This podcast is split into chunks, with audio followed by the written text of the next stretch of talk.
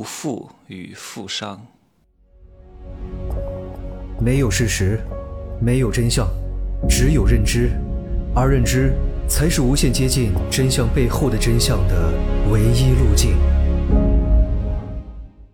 Hello，大家好，我是真奇学长哈。今天看到一条新闻，毒妇翟欣欣被抓，涉嫌敲诈勒索。其实已经不仅仅是涉嫌了哈。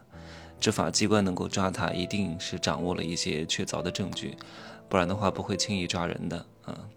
现在正在立案审查当中，大概率是要被判刑的，几乎就是一定会被判刑的，只不过是判多判少。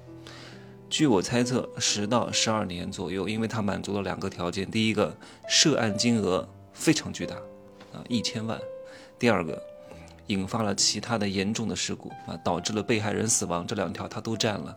所以至少是十年到十二年，像翟星星这样的人其实是非常之多的啊，特别是很多女人，看到有一些女人捞到了一些钱，顿时就嗨了。天哪，网上有很多那种小美白，就是把有钱人想的就跟傻子一样，觉得富人的钱非常好骗啊，富人都是笨蛋，都是人傻钱多啊，指望呢他们撒撒娇啊、甩甩二两肉，对吧，就能够让他们上当。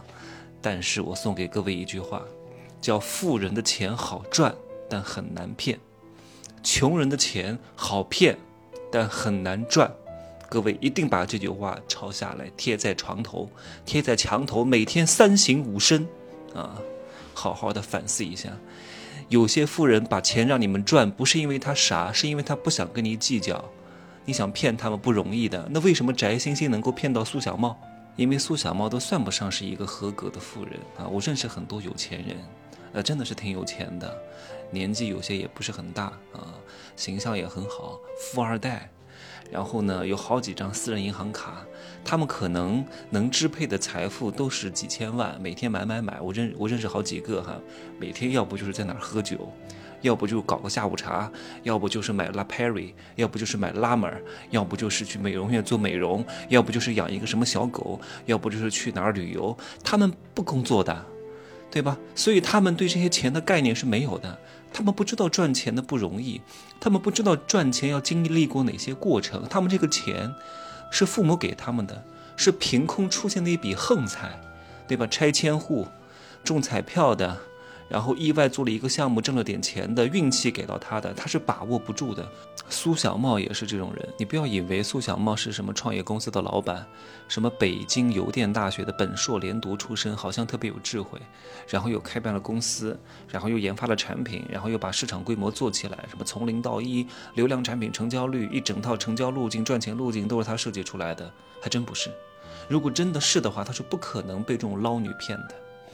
翟星星这样的人很多，凡是从底层奋斗上来的，一步一个脚印自己赚到钱的，从零到一的真正的富人，是不可能吃翟星星这一套的。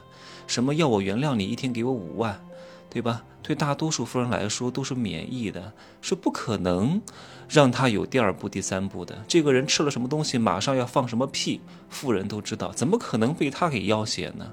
但是苏小茂他不是这种富人。他就是一个技术宅男，他怎么挣钱的呢？据我猜测啊，他做的这个软件呢是一个通讯软件，主要就是打电话用的。但是它不是给中国大陆的用户用的，主要是用在迪拜、菲律宾地区。然后呢，他又是福建人啊，然后打电话是非常便宜的。你要知道，在迪拜用微信都不能语音通话的，你必须要打电话，打电话的资费可能会比较高。他通过这个方式呢。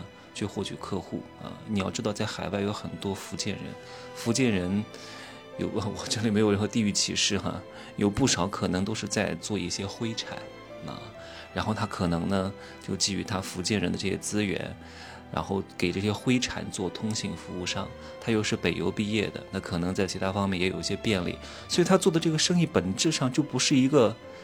特别正道的生意啊，所以他可能因为有了一些运气的成分，挣到了一些钱，但是他是不懂市场的，他是靠他原来的圈层和一些运气成分和他一些出身的背景，让他赚到了一些钱。正是因为他做的这个事情呢，他也不确定未来会不会有什么风险，他也很害怕哈，毕竟也不是什么特别光明正大的钱，所以这个把柄呢就被翟星星抓住了。翟星星也威胁过他，要什么举报他之类的啊。再加上这个人本身是程序员出身，比较内向，江湖走得太少，人情世故呢也不是特别懂，又被对方情感 PUA，哇，声泪俱下，然后言辞喝令，哇，受不了了。最终呢，被双重夹击之下。